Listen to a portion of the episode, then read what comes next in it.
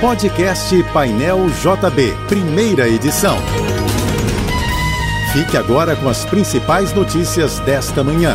Oferecimento Assim Saúde. Hospitais, clínicas, exames e mais de mil consultórios. Ligue 2102 5555 e Univassouras, formando o profissional do futuro. O Brasil criou menos empregos formais em 2023. Ao todo, o país fechou o ano passado com 1 milhão 483 mil novas vagas com carteira assinada. O número se refere à diferença entre contratações e demissões. O resultado indica uma queda de 27% em comparação com 2022 e a menor geração de empregos no país desde 2020.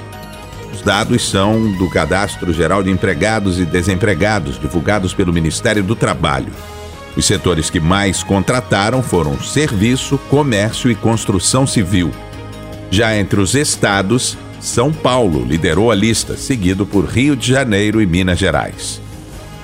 14 trechos de rodovias foram incluídos no Programa Nacional de Desestatização. A decisão do governo federal foi publicada no Diário Oficial da União.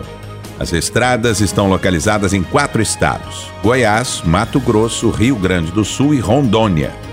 Com as inclusões, o Programa Nacional de Desestatização agora soma 96 trechos de rodovias. A intenção da medida é transferir a administração das vias do governo para a iniciativa privada.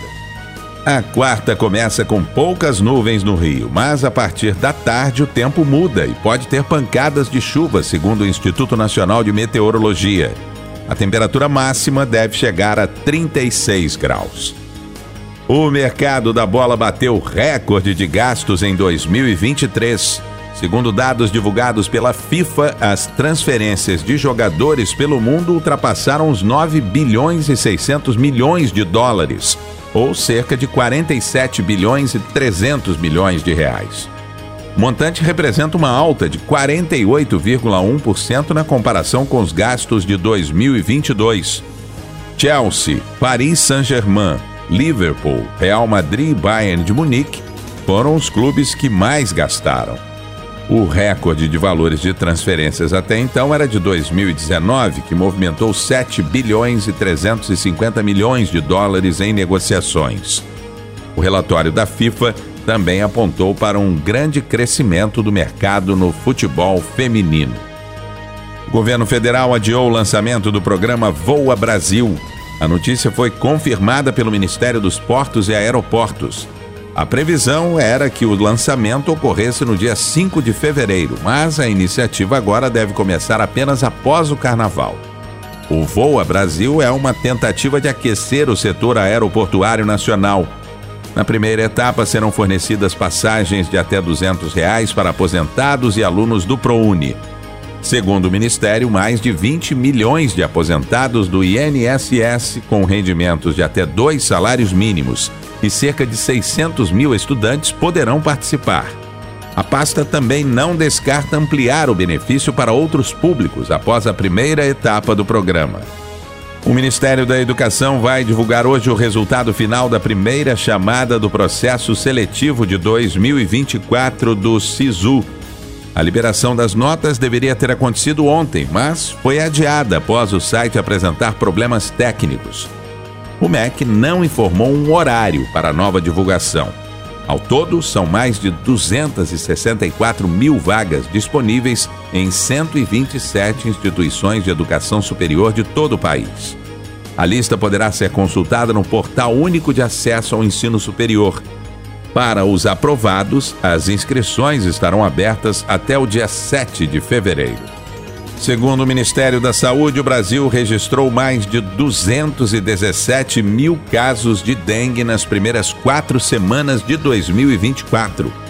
O número é três vezes maior que o mesmo período no ano passado, representando um aumento de 80,2%. 15 mortes causadas pela doença já foram confirmadas. O Ministério da Saúde já anunciou o início da vacinação contra a dengue para crianças de 10 a 14 anos mas aguarda a tradução da bula do remédio para definir uma data. A pasta reforçou o pedido de atenção às medidas de prevenção básicas, como não acumular água parada, tampar reservatórios, limpar calhas e pratos de vasos de plantas e manter recipientes, como garrafas e latas, virados para baixo. O primeiro mês de 2024 foi o mais chuvoso que o normal no Rio. Segundo dados do Alerta Rio, caíram na cidade quase 328 milímetros de água, mais que o dobro da média para janeiro, que é de cerca de 161 milímetros. As passagens de frentes frias e formações de áreas de baixa pressão atmosférica são apontadas como os principais fatores para o alto volume de chuva. As transferências via Pix bateram recorde no ano passado. Segundo dados do Banco Central, a modalidade movimentou mais de 17 trilhões de reais, uma alta de 57,8% na comparação com 2022 e mais que o triplo do registrado em 2021. Foi criado em dezembro de 2020 e desde então se tornou a transação preferida entre os brasileiros.